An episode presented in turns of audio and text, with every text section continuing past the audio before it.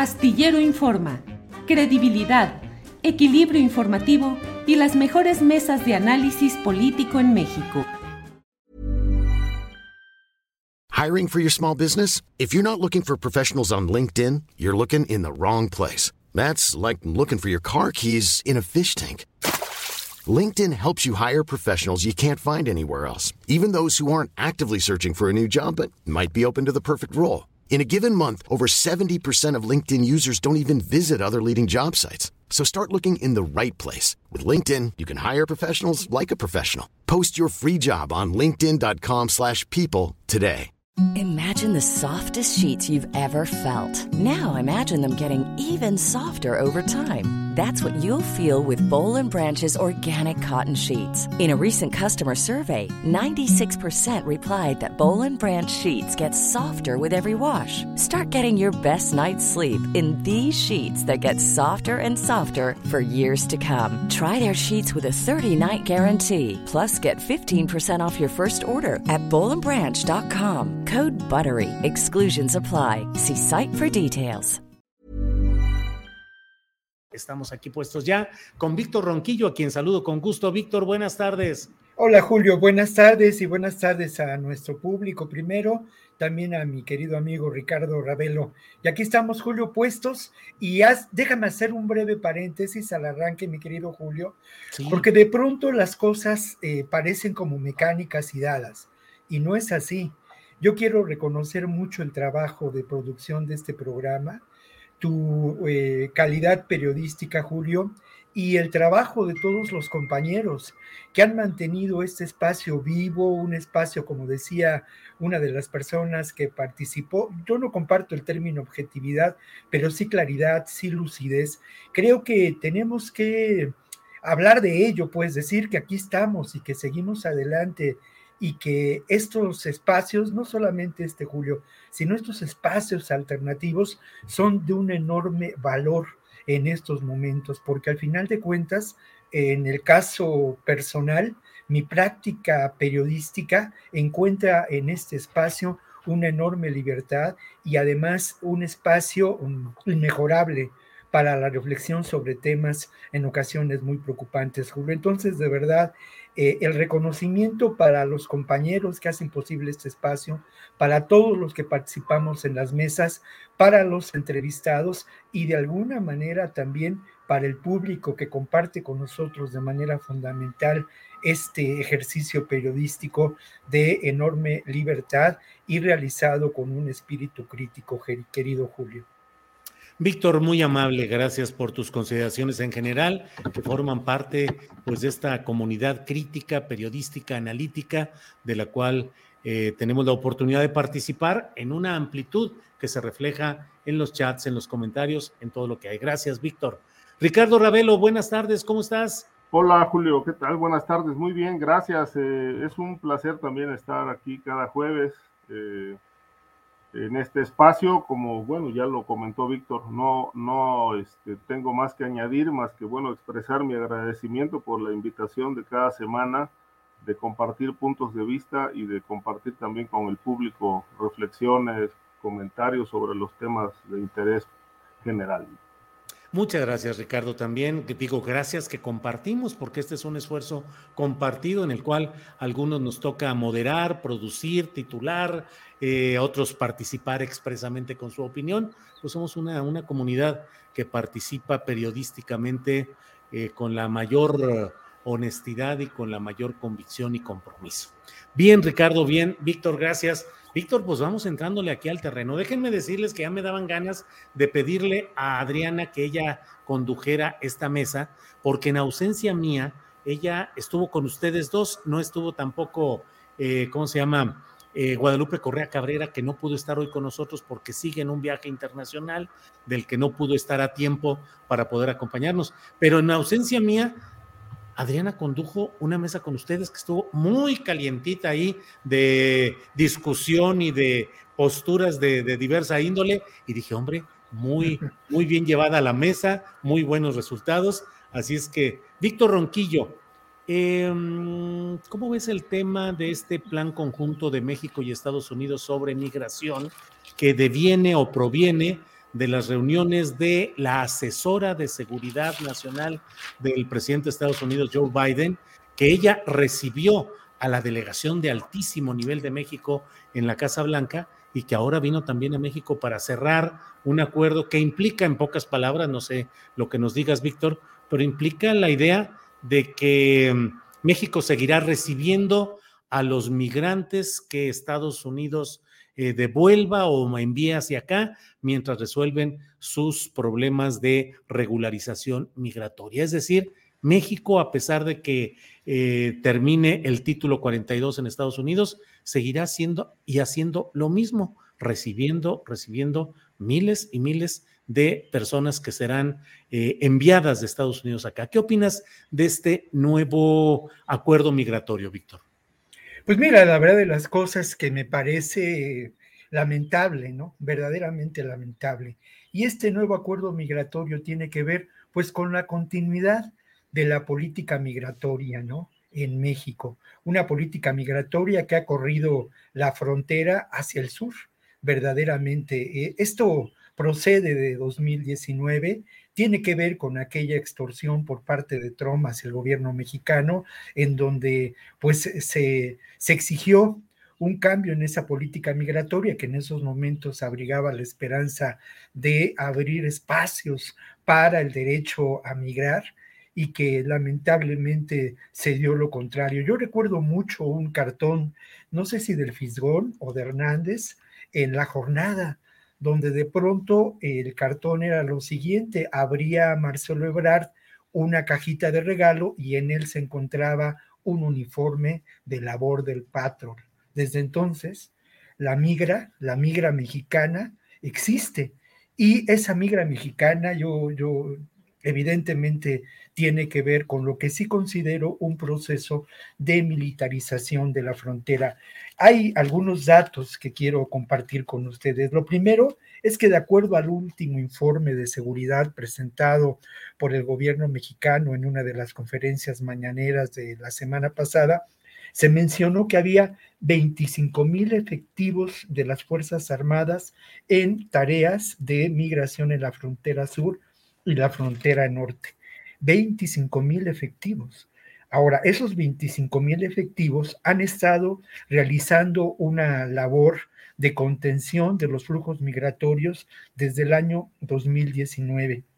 Y eh, en ese momento, de acuerdo a cables que pues Guacamaya League, Guacamaya Leaks o quien sea esta organización pudo pudo interceptar, dar a conocer, en fin. En esos momentos, en 2019, eh, eh, eh, hubo instrucciones en el ejército mexicano, se crearon dos nuevas áreas, ¿no? Una área vinculada al trabajo de, de la frontera sur, el Centro de Coordinación de las Operaciones Uchate y el Centro de Coordinación de las Operaciones en el Norte.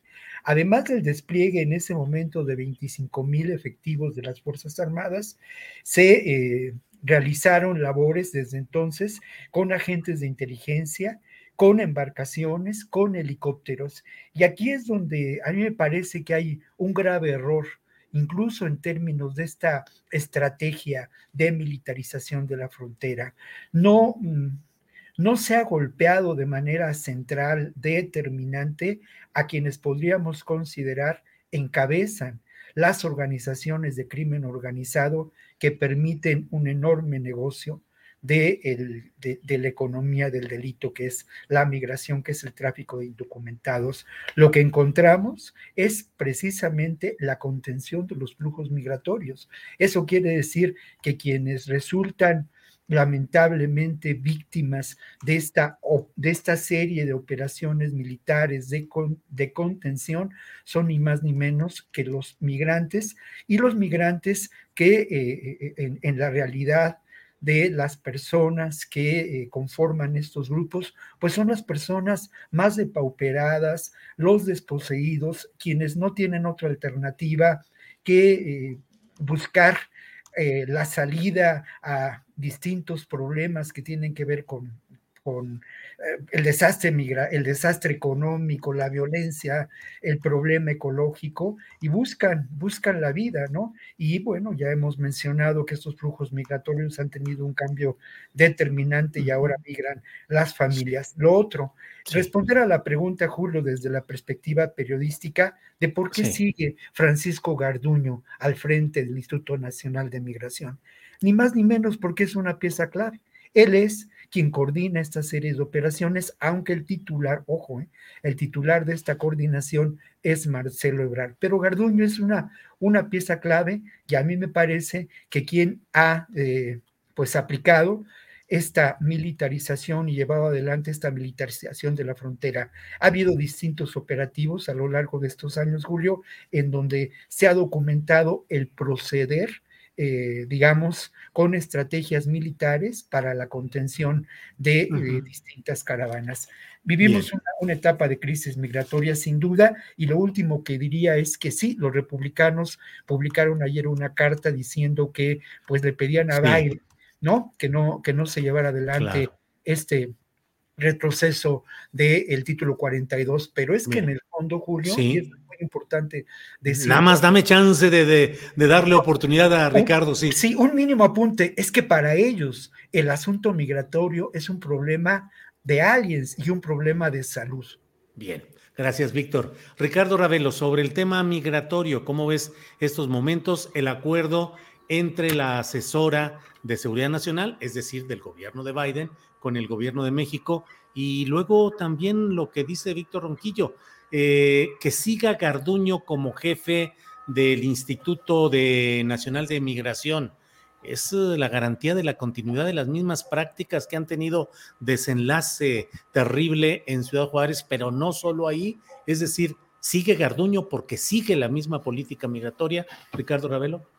Mira, el, respecto de la política, respecto de los eh, nuevos, nuevos, que no hay nada de nuevo, los nuevos este, acuerdos, en realidad pues es un maquillaje. Es decir, simplemente cambiaron el maquillaje, es, este, es la misma política, solamente con algunos matices, pero bueno, en el fondo nada cambia. Eh, hay una, posiblemente esté por anularse ya el título 40, porque este se implementó en efecto, como lo refería Víctor, en el gobierno de Donald Trump por aquel tema de la pandemia, ¿no? Para impedir que el, flujo migratorio, los migrantes llegaran hasta la frontera bajo el argumento de que podían ser un foco de contaminación del COVID. Eh, sin embargo, bueno, el, único movimiento que vi es que se van, se van a establecer algunas estaciones migratorias ahora en ciertos países de Centroamérica me parece que tienen contemplado abrir eh, Colombia y tienen contemplado abrir Guatemala como centros de atención, eh, supuestamente para brindar seguridad y, e impedir que pues en su andar hacia México puedan correr más riesgos y sobre todo enfrentar tragedias como las de Ciudad Juárez que lamentablemente pues siguen sin aclararse. Y peor aún, este asunto de Garduño me parece a mí una burla del, gobierno mexicano, porque a pesar de que hubo protesta internacional del Salvador, de Guatemala, sobre todo de Guatemala muy insistente a través del embajador, exigiendo reparación de daño por lo que ocurrió en Ciudad Juárez, pues bueno, hasta ahora no, no ha habido una respuesta clara al respecto. Y obviamente pues lo que más se cuestiona es eh, esta postura del presidente de, pues, como que a proteger a su gente, a sus aliados, pues como está ocurriendo en Segalmex, como está ocurriendo ahora con Garduño, ¿no? Es decir, no obstante las evidencias, pues las niega, las niega, las evade, las minimiza, se escurre, no lo enfrenta. Es decir, es un presidente que tiene un doble discurso, ¿no? Por un, por un lado, un discurso de aplicación de la ley y de no tolerancia a la corrupción, pero en la práctica ocurre todo lo contrario. Este, esto ya está bastante, bastante repetido a lo largo del sexenio. Ya conocemos la personalidad de López Obrador, esta dualidad en sus eh, formas de expresar, de exponer, eh, decir una cosa y hacer otra, eh, lo cual queda claro que, bueno, pues no solamente en el caso de López Obrador, sino en general de la política, la política y la razón nunca han ido de la mano. Eh, y creo que el caso Garduño así lo expresa, así lo, así lo, lo acredita. Este, lamentablemente, pues ya está, según se dice, sujeto a proceso o por lo menos bajo investigación, pero sigue en funciones, sigue viajando, sigue atendiendo el tema migratorio, este, no hay cambios en migración, parece la misma política eh, y creo que si sigue la misma política pues se arrastrarán los mismos vicios. Eh, hace falta una revolución en este caso, no, no maquillajes, no, no cambios de, por encima, sino un replanteamiento de la política migratoria entre ambos, entre ambos países realmente para, para que esto tenga una, una salida mucho más positiva y, sobre todo evitar el riesgo de muerte de los migrantes, porque pues la verdad es que en todo este trayecto que emprenden desde, desde, sus países de origen hasta llegar a la frontera o cruzar por México, pues bueno, ellos eh, traen prácticamente la muerte ahí acompañándolos permanentemente. El tema, el tema que creo que puede, puede subir de tono es eh, el asunto de la impunidad en el caso de Ciudad Juárez. Es decir, no es posible que la muerte de 40 migrantes solamente, responda a, una sola persona, al que traía las llaves y ese día no estaba. Me parece que pues es todo un concierto de personas, de hechos, de eventos, de, de desatinos que ahí se, con, se, pues, se concentraron y dieron pie a esta tragedia, pero el presidente dio su palabra este, de que no iba a haber impunidad este, y hasta hoy pues parece que la impunidad se va robusteciendo, Julio. Bien, Ricardo. Eh, Víctor, fíjate que leí un tuit del presidente López Obrador que fue colocado el, uh, el 2 de mayo, el 2 de mayo a las 5 de la tarde con 34 minutos. Uh -huh. Y ahí decía, Hoy sostuvimos tres reuniones importantes. Recibimos a Elizabeth Sherwood Randall, enviada del presidente Biden, para tratar el tema migratorio con un enfoque humanista. Punto y seguido. También nos dieron la buena noticia de que la empresa Pacific Limited construirá en Sonora un gasoducto y una planta de licuefacción, cuya inversión asciende a 14 mil millones de dólares. Por último, iniciamos acuerdos de cooperación entre el tren Maya y el transísmico con la empresa ferroviaria Canadian Pacific Kansas City. A veces me pregunto, Víctor Ronquillo, eh, con uh, Donald Trump fue el amago tramposo de los aranceles que no se impusieron y con eso doblaron la postura migratoria tradicional de México. Ahora con Biden no veo cuál pueda ser eh, el amago, eh, la presión que están haciendo y veo este tipo de cosas que la pone el presidente en el mismo tuit acerca de inversiones por 14 mil millones de dólares de una empresa Pacific Limited en Sonora, en un gasoducto, y además la Canadian Pacific Kansas City en el tren transísmico y en el tren Maya. ¿Qué opinas, Víctor? Bueno, la verdad de las cosas es que desde una perspectiva que yo asumo, eh, pues políticamente, me parece que eh, tenemos que preocuparnos, ¿no? Y ya lo he mencionado en muchas otras ocasiones. Así como me parece que parte del proceso de la transformación del país se vive en muchos ámbitos, hay otros en el que ese proceso nos deja muchas dudas.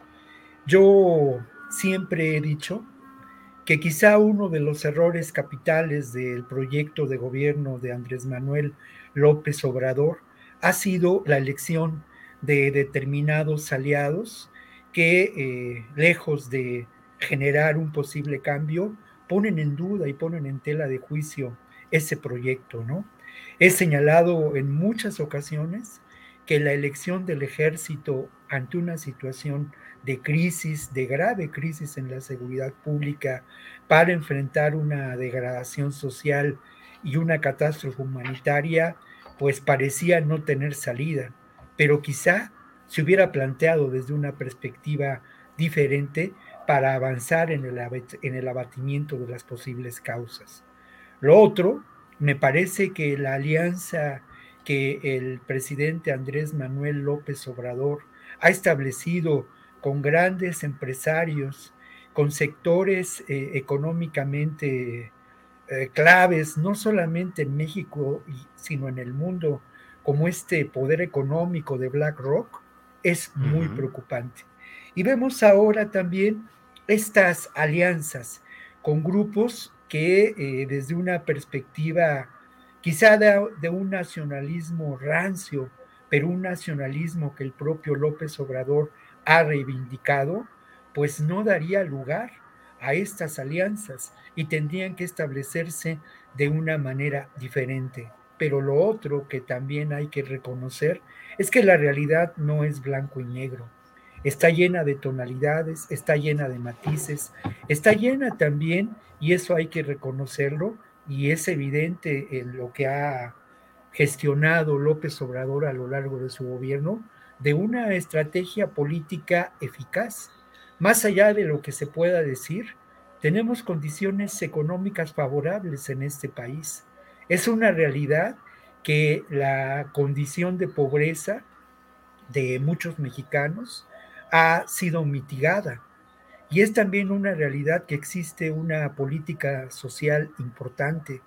Y a mí me parece también que en muchos ámbitos de la vida nacional, no solamente López Obrador, sino muchos otros protagonistas a los que no se incluye en el reparto, han generado momentos de importante transformación. Y sí, sí, lo que pasa en el CONACID a mí me parece alentador, pero lo mismo lo que pasa en el Instituto Nacional de las Mujeres o lo que pasó eh, en términos del sector salud cuando enfrentamos la pandemia. Entonces, creo que, que vivimos un proceso, un proceso histórico y que la promesa de López Obrador, a la que creo que no ha faltado, es sentar las bases de una transformación de fondo de este país.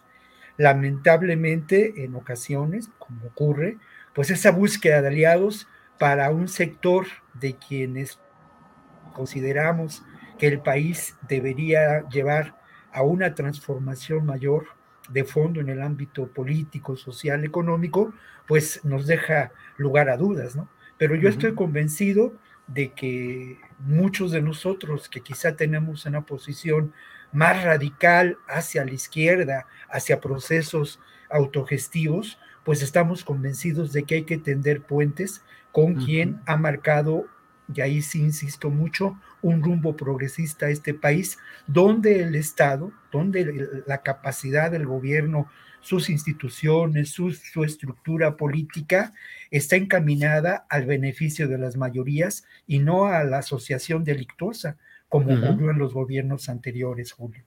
Bien, Víctor. Eh, Ricardo Ravelo, eh, lo que menciono sobre este tuit en el cual se mencionan en la misma oportunidad eh, el acuerdo de los gobiernos de Estados Unidos y México en materia migratoria y también el anuncio de esta inversión en un gasoducto y una planta de licuefacción en Sonora y luego lo de la cooperación en el tren Maya y el transísmico con una empresa ferroviaria extranjera.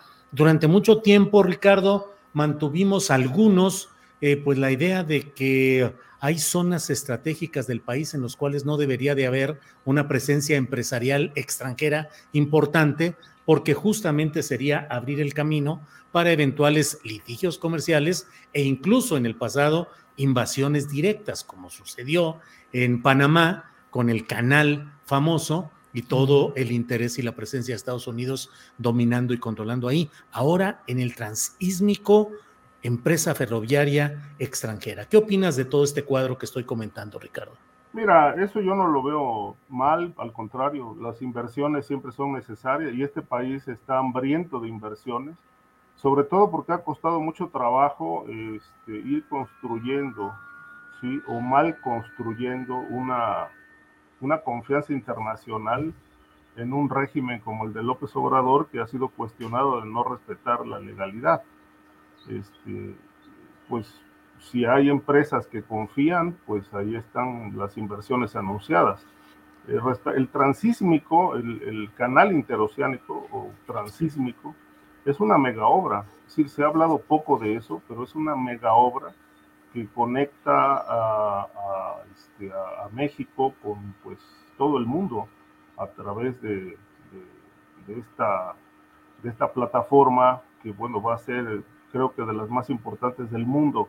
Eh, esta obra no se va a terminar en este sexenio, este, creo que están al 40%, es decir, e, es un sueño viejo porque no es una obra de López Obrador, la está desarrollando, pero este, este proyecto viene desde Porfirio Díaz, este, y siempre se, vio que ahí había un potencial eh, extraordinario para desarrollar este, eh, empresas, para desarrollar todo el tema portuario, este, aprovechando eh, los litorales y, faltaba una, amplia infraestructura que se está llevando a cabo, se está realizando en lo que es Salina Cruz, Oaxaca, Coaxacualcos, Veracruz, son varios municipios donde va a haber un, una, pues una derrama y una, una importante oportunidad de, de inversión y de empleo. Eh, había un problema, un problema interesante que, y grave, interesante en el sentido periodístico, porque fíjate que, por ejemplo, me contaban que eh, eh, el objetivo de esto era que, que pues, se aprovechara localmente todas las fuentes de empleo que se iban a generar o se están generando.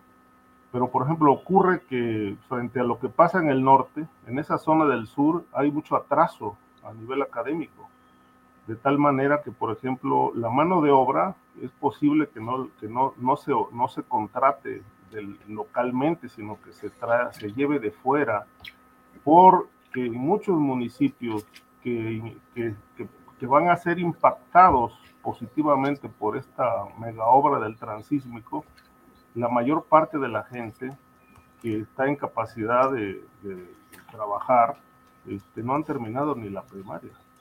Entonces, eh, las empresas como mínimo piden secundaria terminada, de tal manera que eh, la gran pregunta es, ¿qué pasó con el tema educativo? Eh, hay también un gran sector iletrado, hay analfabetismo, eh, entonces los, los alcaldes estaban pues trabajando a marchas forzadas para poder ir abatiendo este rezago que de alguna manera se dejó suelto por fallidas políticas.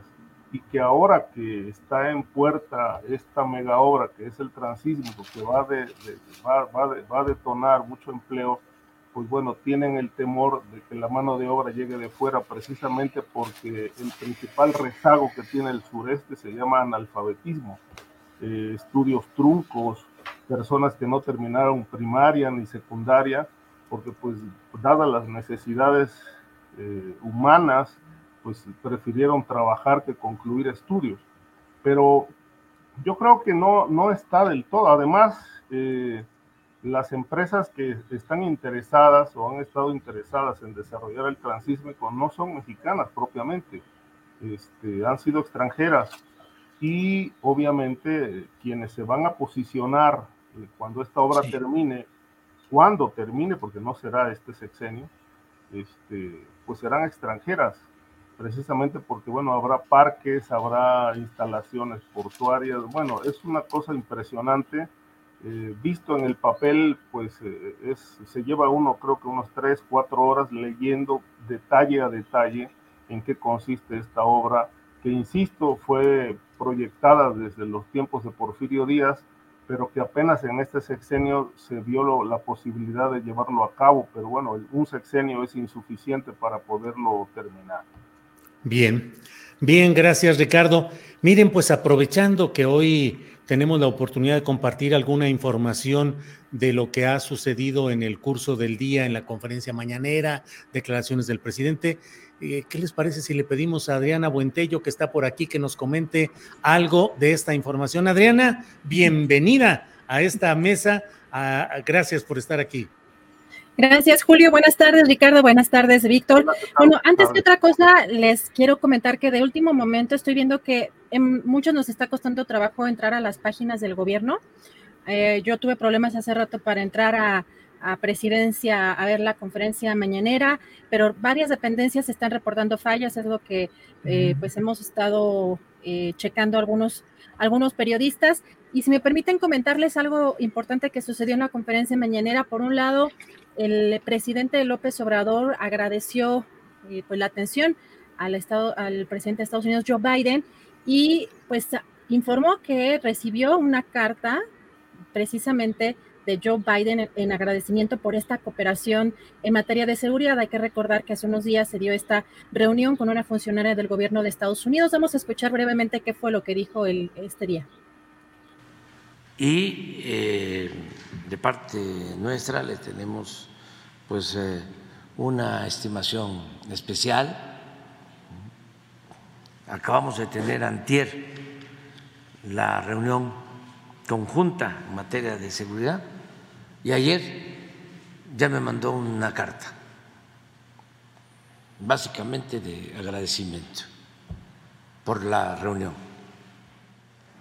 Nos dio este, respuesta eh, y de que pues están agradecidos porque pues estamos trabajando de manera conjunta en distintos temas, eh, armas, migración, fentanilo.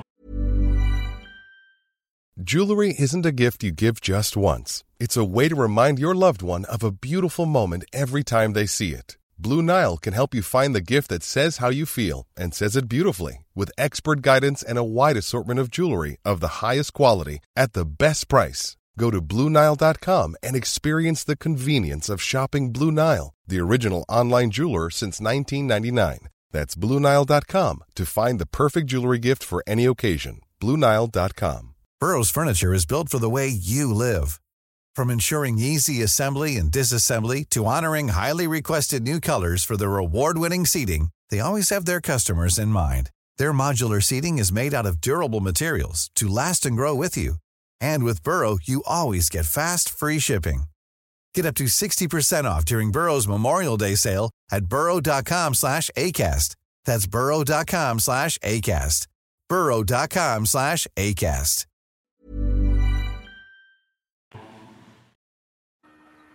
Vaya, Adriana, pues uh, un tema para poder comentar un poquito más adelante con los compañeros de la mesa, pero ¿hay algún otro segmento, Adriana? Así, todo esto está ligado eh, precisamente para la mesa de seguridad porque, bueno, el presidente ve y advierte que ante las elecciones que se van a dar este año en Estados Unidos pueden utilizar a México como piñata.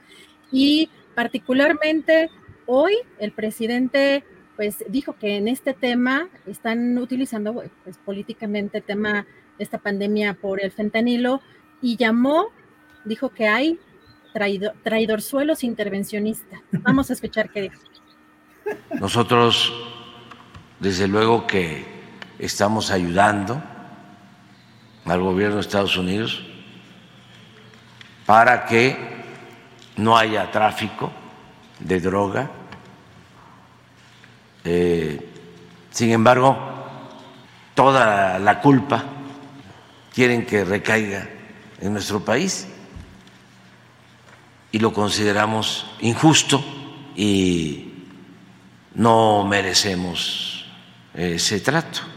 Además, como hay ayer hablábamos de eso, muchos eh, simpatizantes de gobiernos extranjeros, mexicanos, que por las diferencias que tenemos entre nosotros son capaces de ayudar a extranjeros para perjudicar a México, como ha sido la historia, ya hablábamos de cómo los conservadores fueron a buscar a Santana, cómo los conservadores protegieron a Santana, cómo los conservadores fueron a buscar a Maximiliano, cómo en los últimos tiempos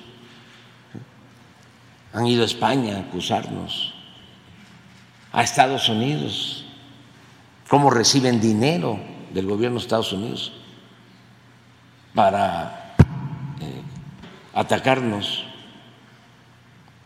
en un plan de traidorzuelos y de intervencionismo, porque nosotros representamos un gobierno legal, legítimamente constituido. Estamos aquí por la voluntad del pueblo de México. Bueno, pues traidor suelos, entre otras cosas, Adriana. Así es, y también importante que el titular de la CEMAR, el almirante Rafael Ojeda Durán, eh, hoy puso un, eh, pues la transmisión o parte de la transmisión de Ciro Gómez Leiva, en donde exhibe un reportaje de, un, de unos periodistas ingleses de lo que pues aparentemente es un medio Sky News y, Channel 4.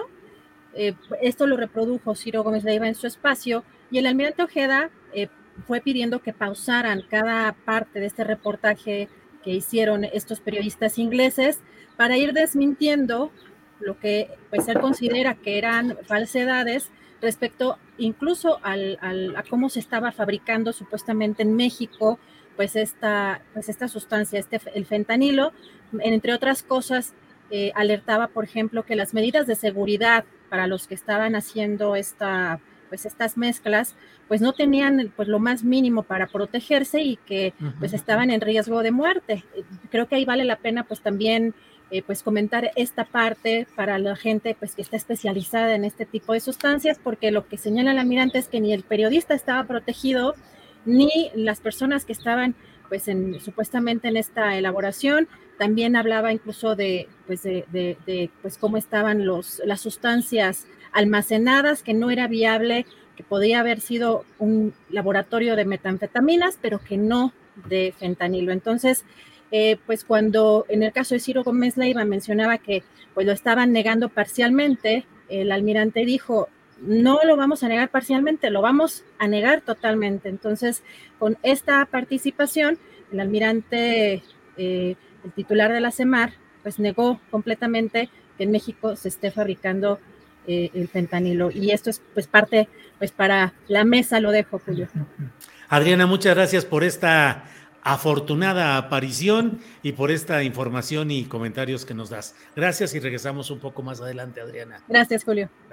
Bueno, Ricardo, Víctor, ¿qué les parece si hacemos una especie? El otro día con Jorge Meléndez le dije, Jorge, vamos a hacer ráfagas de preguntas, cosas directas con respuestas más directas. Víctor Ronquillo, ¿Se produce en México sí o no fentanilo? Mira, es irrelevante que se produzca o no en México. Sin duda, México es una plataforma para la importación y la exportación del fentanilo. Lo que oficialmente se dice es que no es que se produzca en México el fentanilo, se producen las tabletas y se contrabandea desde aquí para allá. Eso es lo trascendente, ¿no? Y eso es lo que importa y eso es lo que de alguna manera ha generado este, una acción que me parece de destacar de eh, pues capturas de laboratorios, capturas de integrantes de los grupos criminales que participan en este negocio y no ha habido la equivalencia por parte del gobierno de Estados Unidos en el tema del armamento. El propio Marcelo Ebrard planteaba estas dos cosas, ¿no? A la par. Bueno, nosotros le damos al ataque al fentanilo, ustedes denle al ataque al tráfico de armas. Bien, Ricardo Ravelo, ¿se produce o no se produce en México fentanilo? Julio, no, no se produce. Eh, lo que ocurre en México es que se procesa, que es distinto, se procesa fentanilo. Es decir, este, el, precursor químico proviene de, de otros países, de China, de Indonesia, de la India, eh, incluso de Alemania, eh, pero en México eso no se produce, es decir, el fentanilo en México se procesa y aquí se da, se, procesa en laboratorios, la propia Sedena y la Marina lo saben, ellos han desmantelado laboratorios en Tijuana, en Sinaloa, eh, y han decomisado mucho, mucho, este, mucha droga, este, mucha droga que proviene del fentanilo. Es decir, en México, en México, es, un, es un laboratorio de fentanilo, eh, ya como sustancia para el consumo. Este, pero que se produzca el fentanilo en realidad pues no es así porque nosotros no tenemos esos precursores químicos, se importan de fuera, de Asia, particularmente, pero en México, México sí es el gran laboratorio de fentanilo donde se procesa eh, y hay eh, múltiples zonas donde se producen parches, se producen eh, la llamada droga arcoíris, las pastillas, estas ya para consumir, porque en realidad voy a dar un dato, es decir, si una persona, por ejemplo, se consume una cantidad de fentanilo, fentanilo, eh, más o menos similar a la punta de un lápiz, se muere. Es decir, con esa dosis de la, de más o menos la equiparan como de la, del tamaño de la punta de un lápiz, con eso se muere, es, es mortal. De tal manera que así no se puede consumir, se tiene que procesar y eso es lo que, eso es lo que se hace en México. Mm. De tal manera que el gran laboratorio de, esos, de esa droga que es producto del fentanilo se, se hace en México y de aquí se exporta a Estados Unidos. Bien, Ricardo. Víctor Ronquillo, estamos viviendo un momento en el cual hay mucho, mucha tensión declarativa. La DEA dice que está montando ya un equipo de trabajo con eh, especialistas en química, en comercio internacional y en mil cosas para enfrentar a los cárteles mexicanos por la cuestión del fentanilo. ¿Crees, Víctor, que todo esto es fundamentalmente proceso electoral Estados Unidos o de verdad puede haber una embestida fuerte de agencias y gobiernos de Estados Unidos contra México en esta materia. Lamentablemente, Julio, creo que eh, siempre al gobierno de Estados Unidos o a los gobiernos de Estados Unidos, a los sectores más conservadores en el ámbito y en el escenario de la política de Estados Unidos, les ha venido muy bien construir enemigos con diferentes motivos, ¿no? Y han construido un enemigo ahora con los narcotraficantes mexicanos y que tiene sentido en este escenario electoral. Por otra parte, no hay que olvidar que a lo largo de décadas los recursos financieros que manejan las agencias como la DEA, como el propio FBI en Estados Unidos han tenido un incremento muy grande a partir de la construcción de esos enemigos. Quizá el terrorismo ya no, ya no funciona tanto y lo que ocurre ahora es también eh, eh, la construcción de ese enemigo en cuanto a la realidad del narcotráfico. Y tampoco podemos olvidar que al final de cuentas, eh, ese sector conservador, ese sector que sigue manteniendo en su perspectiva la conquista del territorio, los recursos de Latinoamérica por parte de Estados Unidos para abatir muchos elementos de una crisis económica insoslayable que se vive en ese país, pues tienen como estrategia y la mantienen la securitización, el generar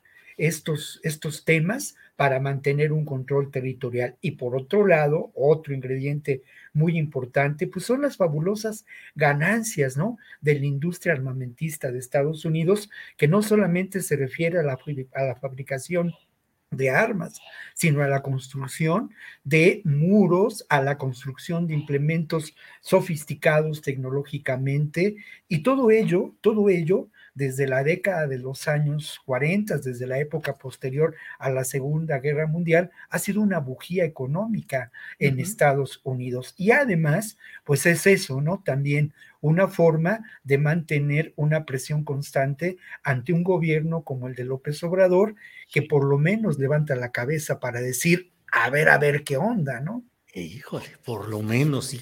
Pues eh, Víctor, pues sí. Víctor, gracias. Eh, Ricardo Ravelo, enviaron los supuestamente los famosos chapitos una carta a Milenio a través de un abogado eh, en la cual pues establecen una serie de consideraciones, Ricardo, en el sentido de que ellos no son la cabeza ni del cártel de Sinaloa, ni que se dedican al procesamiento del fentanilo y que en realidad hay una, no sé, Ricardo, pero incluso es una especie de reclamo a la utilización del de la marca o el mito de Joaquín Guzmán Loera, el Chapo y de los Chapitos para youtubers, para corridos, para presuntos expertos y también para grupos criminales chiquitos que dicen ser parte del otro grupo de los grandes, de los Chapitos y que sin embargo no lo son.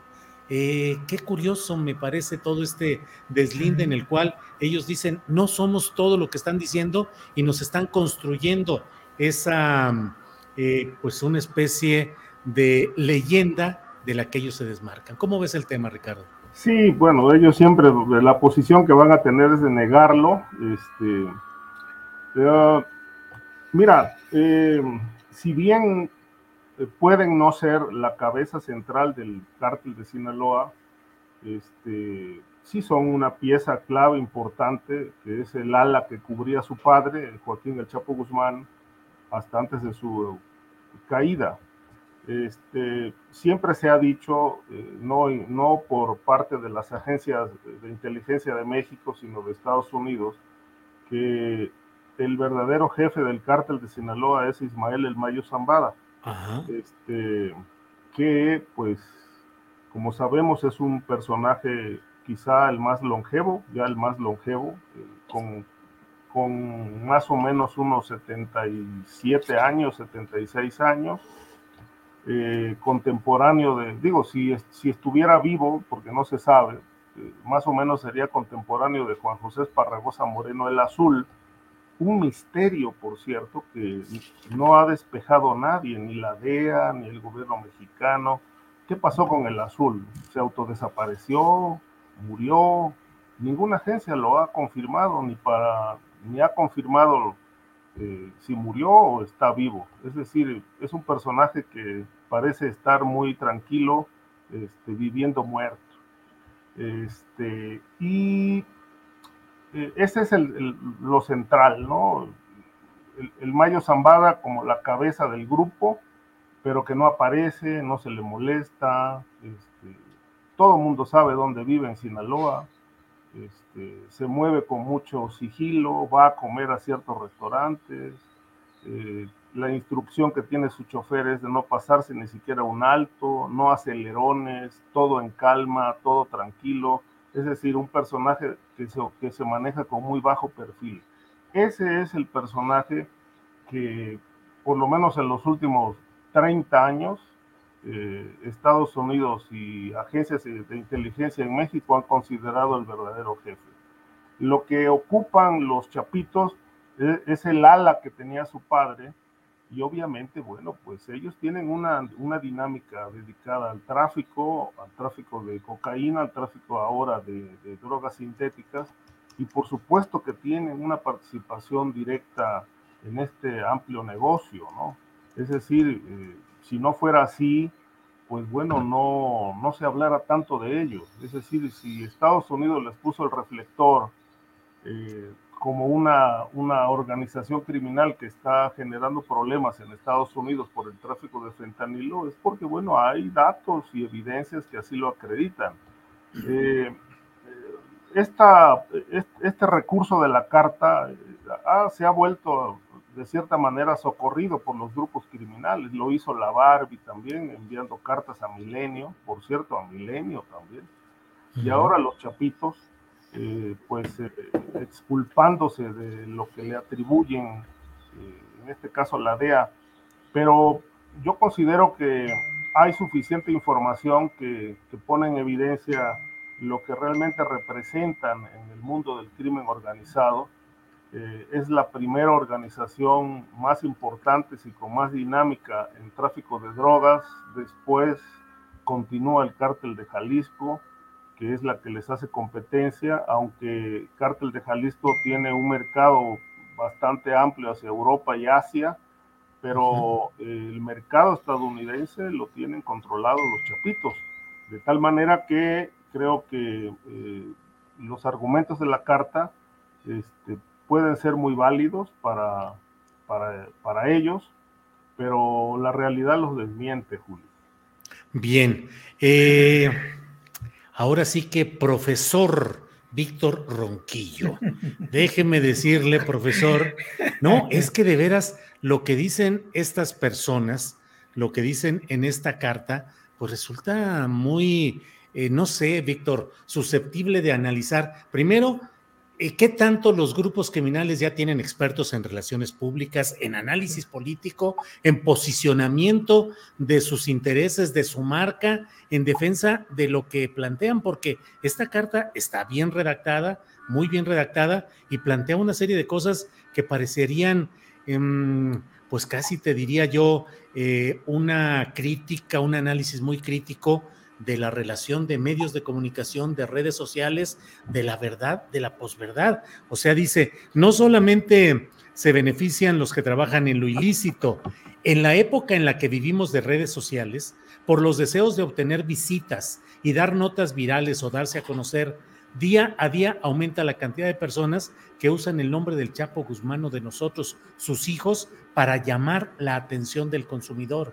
Incontables son los corridos o canciones que los músicos componen con información falsa y sin autorización. Empresas usan nuestro nombre para establecerse en lugares, fabrican ropa, bebidas, accesorios y muchos productos más con alusión de nuestro nombre o de nuestro padre para vender más y obtener un beneficio económico. ¿Cómo lo ve el profesor Ronquillo desde el punto de vista de estos temas, Víctor? Bueno, yo creo, y lo hemos dicho muchas veces, que hay que apartarnos de la narrativa Netflix, ¿no? Verdaderamente, creo que nuestra obligación como personas vinculadas, analistas de estos procesos, es no reiterar estas historias, ¿no? Que hemos escuchado hasta la saciedad, de el cártel de Sinaloa, de el Azul Esparagosa, del Mayo Zambada. Esa es la versión oficial de los hechos. Y por principio tendremos que desconfiar de ella, ¿no? Y en esa versión oficial, pues todo resulta muy claro. Y obviamente beneficia a una perspectiva que tiene que ver con procesos muy profundos eh, no solamente en términos de una guerra ideológica, ¿no? que sin duda estamos viviendo, sino también de los roles eh, de nuestros países, ¿no? Tanto de México y de Latinoamérica como de Estados Unidos. Esta versión conviene a la DEA. Y has mencionado tú eh, propiamente, Julio, me parece, que estas transnacionales del crimen organizado que se constituyen a partir del tráfico de drogas, pero que ahora participan de una extensa economía del delito, pues tienen en sus bases y en su estructura a diferentes profesionales, ¿no? Y esto es evidente, pero creo yo que también es evidente que este discurso, eh, esto que menciona eh, en, algún momento Ricardo, pues es, es parte, ¿no? De esa manipulación de la que hemos sido objeto a lo largo de décadas, ¿no? Y esta, de esta manipulación que verdaderamente desinforma. Y obviamente no es que yo me ponga del lado de los chapitos, pero es evidente que al final de cuentas conviene a muchos intereses muy turbios el construir esa, esa realidad y ese discurso. Yo me atrevería a decir, ahora que están en huelga los guionistas de Hollywood, que valdría la pena este, escribir otras historias y escribir y construir una narrativa absolutamente diferente en términos de la actuación de la DEA, ¿no? Y en términos de la vinculación que tiene con estos grupos criminales y cómo los ha instrumentalizado a lo largo de décadas. Y obviamente cómo personajes como Genaro García Luna fueron a su vez instrumentalizados con estas finalidades, ¿no? El propio general Cienfuegos, ¿qué tanto, qué tanto fue utilizado creo que, tenemos una tarea por delante muy difícil, pero creo que ya no a, esta generación a la que yo pertenezco, porque ya difícilmente puedo, eh, no tengo los recursos económicos para reportear, para tratar de construir esta otra historia, pero creo que nos toca y le toca a una generación de jóvenes reporteros no repetir esto, este discurso que es el discurso oficial establecido desde los eh, mecanismos ideológicos y de información de la propia DEA y de otras agencias que intervienen en esta guerra ideológica, Julio. Gracias. Gracias, Víctor. Pues además, eh, em, huelga de guionistas en Hollywood, pero también ahora la alternativa de los chats de inteligencia artificial, el chat GPT, que, que puede organizar guiones e historias a partir de información que tienen por ahí. Eh, Ricardo Ravelo, Mm, son las 2 de la tarde con 54 minutos. Nos queda espacio para un postrecito más o menos extenso, no demasiado, pero podemos. El tema que tú desees, Ricardo, por favor. Sí, sobre este tema. Mira, mm, en principio no estamos construyendo ninguna historias, es decir, este, los personajes no son fantasmas. Ahí están eh, operando este, impunes.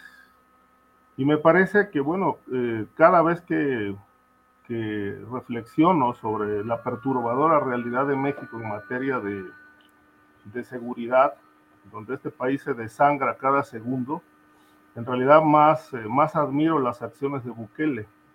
Eh, y puedo afirmar categóricamente que a López Obrador le falta lo que a Bukele le sobra para enfrentar al crimen organizado, a las bandas y poner orden en este país. Eh, yo veo que realmente la posibilidad de un país pacificado se escapa, se esfuma eh, a meses de que concluya esta administración sin resolver el problema central de la seguridad.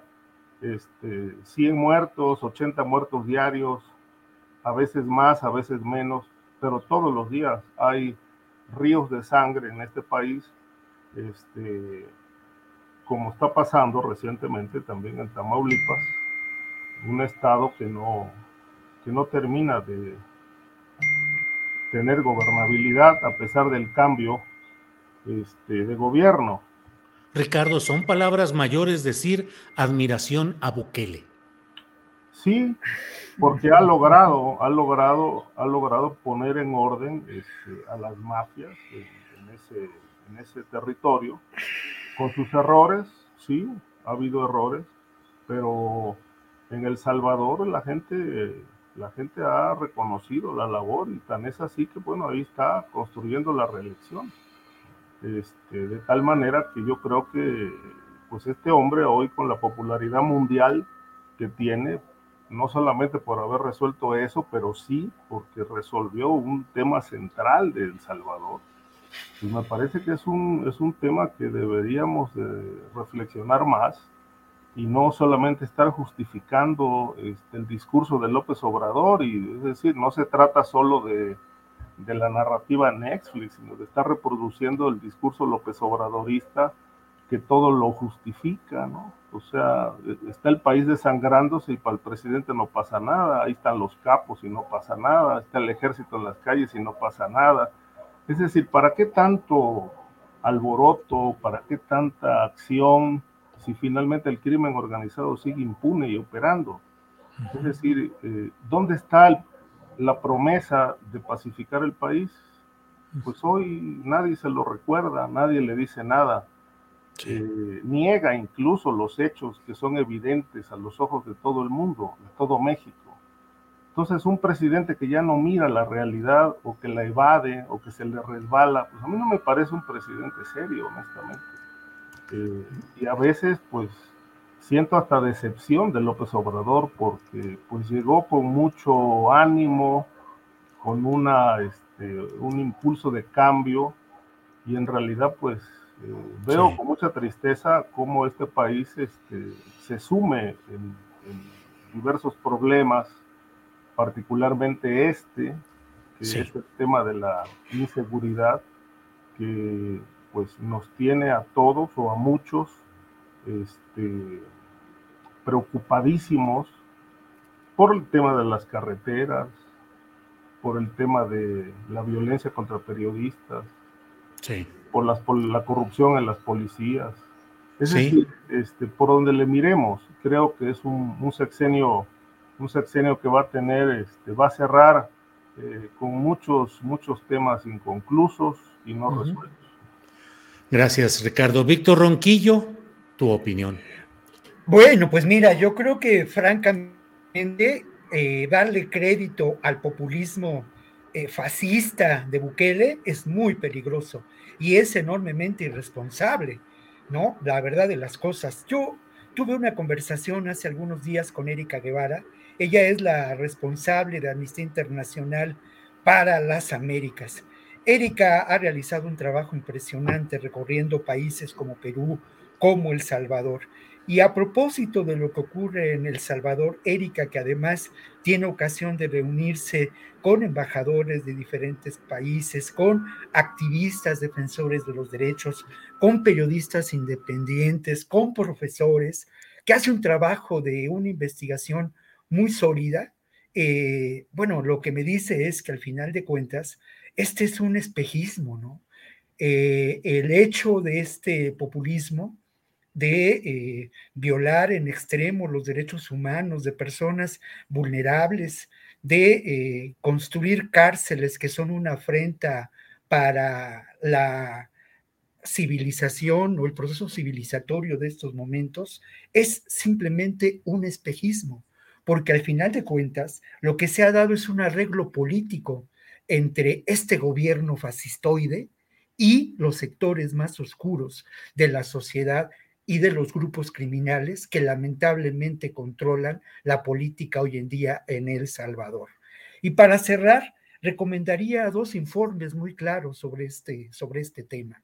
El informe que Amnistía Internacional presentó hace cosa de ocho meses sobre la realidad en El Salvador y el informe también de la, el informe mundial 2022 de Amnistía Internacional que aborda eh, el tema de las Américas y se detiene sobre lo que está ocurriendo en El Salvador de Bukele.